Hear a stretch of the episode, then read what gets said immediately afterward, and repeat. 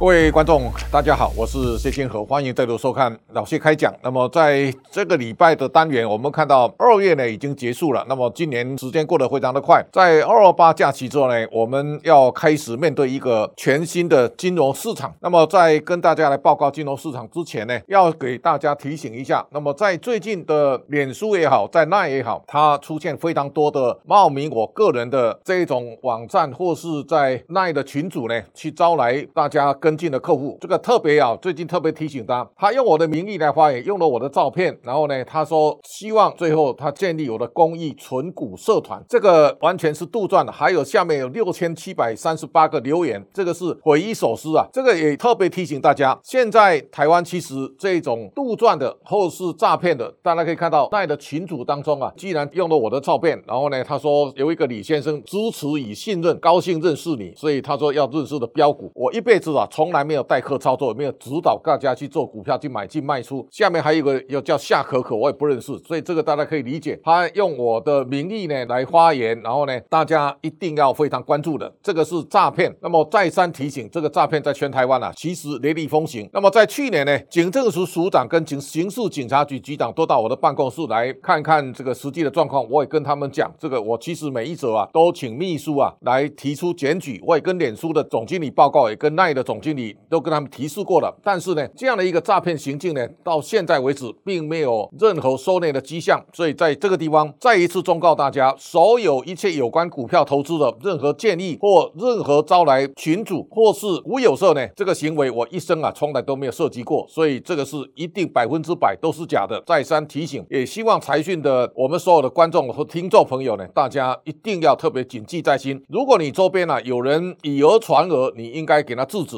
我一生从来不会代替人家去操作股票，这个是再三给大家一个强烈的提醒。我想希望不要让大家受到太大的这个伤害或教训。那我想这个是一个今天一开始给大家做的一个提醒。好，这个二月呢已经结束了，那么大家可以稍微想象一下，在二月当中呢，因为一月份的 CPI 六点四，在核心 CPI 呢达到四点七，这个数字啊都是比市场预期来的要高。在这种情况之下呢，现在大家可以看到央行在这个礼拜，他也提醒全球经济有有四大风险，通膨升温的余地呢，仍然是还在加温当中。全球股市在经过元月的大涨效应之后呢，大致上现在二月它出现一个回档，所以大家可以看到，美国的道琼指数呢，在一月份上涨八百三十九点，但是二月呢下跌一千一百四十七点。这个美股现在回来以后呢，它跌到年线了，这个红色的这个年线呢，大家一定要高度的关注。换句话说呢，一月的上涨到二月的下跌，那么到三月呢，现在回到年线的这个附近了。如果在年线现在到三万两千六百五十四这个点，稍微注意一下，如果这个点失守，看起来对后续会比较麻烦。这个有有点头部形态，那这个颈线失守的话呢，大致上三月可能是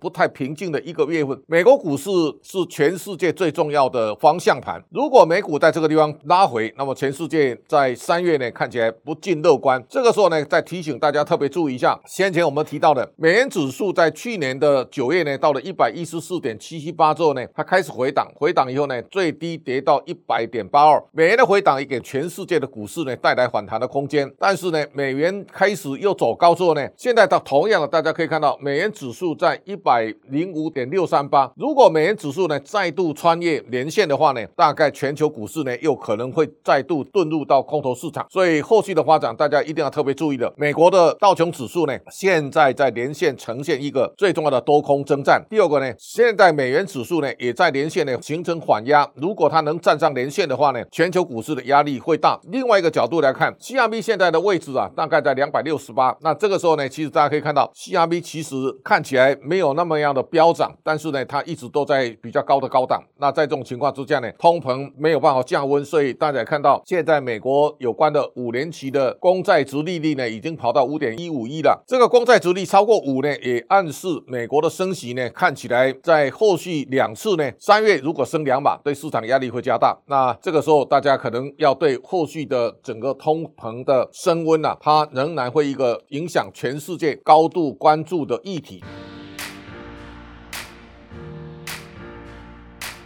那在这种情况之下呢，我们回来看一下这一段时间呢、今年大家可以把这个市场稍微分开来看。第一个呢，如果元月上涨，二月也涨，大概就是比较强势的市场。这个情况，台股我们看到元月上涨百分之七点九八，我们二月还是一个涨势，上升了三百八十七点，连续两个月上涨，看起来美国的指数呢能够连续两个月上涨，只有费城半导体。那这一次的半导体的指数的上涨跟 ChatGPT 呢有非常密切的关系。我们看到 MVD 的股价从一百零八点一三，这一次呢来到两百三十八点八三，相对幅度是大的。那么在这种情况之下呢，台股现在在一万五千五百点左右，哈，你可以看到台股的连线呢现在在一万五千一百八十三，这个连线的多空争夺战呢，现在刚好台股在技术指标慢慢从低档拉升的过程当中呢，我们如果能够守得住，我相信今年会大有可为。但如果守不住的话呢，它再度形成缓压的压力会是大的。好，那这个时候大家可以看到，上海的 A 股呢，它也是一月涨，二月也涨，它现在现行跟台股是非常相近的。还有一个呢，相对强势的市场，以欧洲啊来观察是最具指标作用的。一个呢，大家看到法国的股市啊创下历史新高，这个是非常不容易的。英国股市也创了历史新高，德国呢现在在高档震荡。那欧洲呢，现在一方面呢，在俄乌战争之后，欧洲的天然气呢没有预期中暴涨，那么欧洲呈现一个暖冬。第二个呢，欧洲现在在俄乌战争之后呢，也大概到一个关键的转折点了。大家都在看这一场持久战打越久，对俄罗斯啊其实越不利。那欧洲现在的股市的连续的上涨，大概是全球现在看起来最强劲的市场。那么在这段时间呢，大家也可以来感受一下。我们看到在去年第四季呢，表现最突出的，从十一月开始，香港的恒生指数呢，从一万四千五百九十七到了两万两千七百点哦。那这个大家可以看到，在这一段上升涨了八千点，但在这一段的回档呢，它又再度跌到连线了，它跌了两千九百一十五点。香港的股市的下跌也是一个大家值得关注的一个焦点。你可以看到，香港的恒生指数再到国际，国际这一次啊连线都没有守住，那这个跌幅啊更大，它已经从高档跌下来快将近两成了。大家可以看到，香港有一些啊比较有代表性的个股，像阿里巴巴或是美团或是京东，在这一次呢都很快的跌破连线，而且呢跌幅非常惨重，就是它在大幅反弹之后呢，突然之间又大幅的下挫，这看起来是非常标准的逃命坡。所以香港这样的一个情势啊，值得大家高度的关注。那大家也可以看到，现在沪深三百或是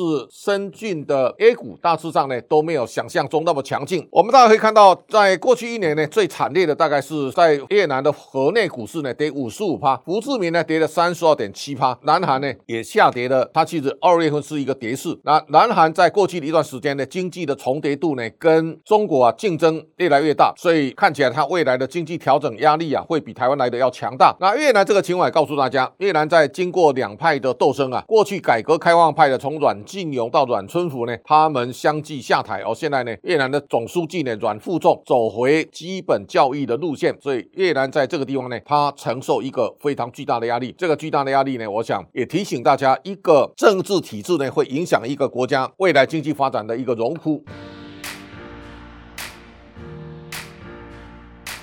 那么在今年当中啊，大家都在等待中国经济高度解封之后呢，它会给全球经济啊带来非常巨大的一个大的提升的效果。但是现在看起来呢，并没有想象中那样的强势。这当中啊，大家也可以看到，中国现在第一个它卡住了房地产的危机呢，压力正在逐渐加重。这个恒大的债务啊，现在几乎已经无法解决了。那另外一个角度呢，大家也可以看到，中国的人口压力啊，现在箭在弦上哦。这个是大家可以从这当中啊看。出一些端倪，我们看到这张表也告诉大家，在过去从两千年以来，中国每一年新增的人口啊，在两千年是九百五十四万，后来增加的人数啊越来越少，到二零二一年呢剩下四十八万，而去年呢是呈现净的减少八十五万。这个净的减少八十五万呢，大家也可以看到中国人口的老化呢，现在迅速在老化。一方面中国人口在净减少，哦，另一方面呢就是死亡的人数比出生的人数还要多啊。另一方面呢，六十岁以上的人口呢。两亿八千零四万人，那这个时候大家看到，它已经占人口比重啊十九点八趴了。而六十五岁以上呢，两亿零九百七十八万人，占人口十四点九趴。这个也告诉大家，中国人口老化以后呢，它的养老金的这个压力啊非常沉重。那香港也呈现同样的情况。二零二一年香港人口七百四十万一千五百人，到二零二二年人口呢七百三十三万三千两百人，少掉六万八千三百人。那这当中啊，有的移出，有的是死亡人数超过出生的人。数。在这种情况之下呢，中国未来要面对人口老化的问题。这个人口老化，其实在欧洲的社会都已经进入超高龄社会。那这个超高龄社会呢，台湾也呈现同样的情况。我们去年啊，新生婴儿十三点八万，但是呢，人口死亡人数呢十四点一万。那这个落差实在太大了。大家也可以看到，到二零二六年呢，台湾有五分之一啊会是